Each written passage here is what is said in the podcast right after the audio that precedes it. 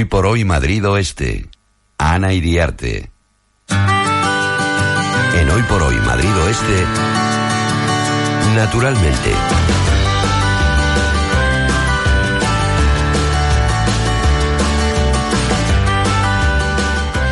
Y hoy Jonathan Hill, director del guadarramista.com, nos habla del impacto del cambio climático en la Comunidad de Madrid.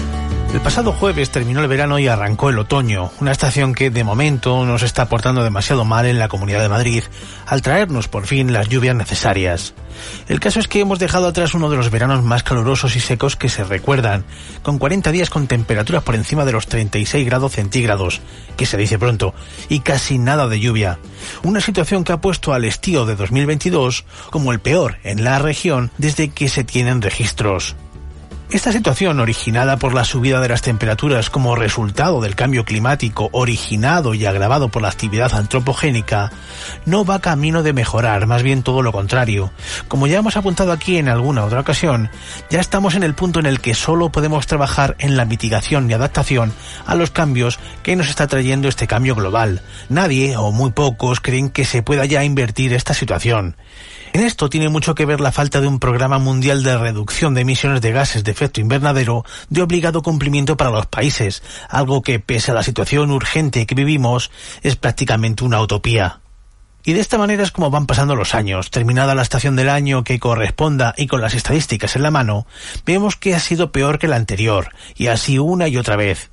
España, junto con el resto de países del sur de la Unión Europea, es decir, Portugal, Italia y Grecia, son las regiones del viejo continente que más duramente van a ser golpeadas por el cambio climático.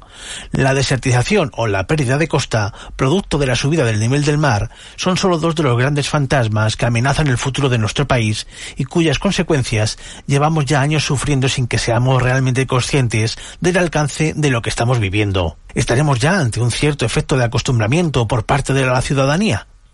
En este sentido, en la Comunidad de Madrid, por nuestro clima principalmente mediterráneo, el horizonte climático no es precisamente esperanzador, y no hay mejor prueba de esto que el verano que por fin dejamos atrás.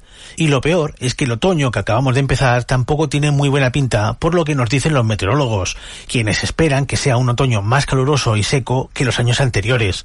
Así que, si no se hace nada por remediarlo, estaremos ante un giro más en la espiral del cambio que nos lleva hacia no sabemos muy bien dónde sermadridoeste.es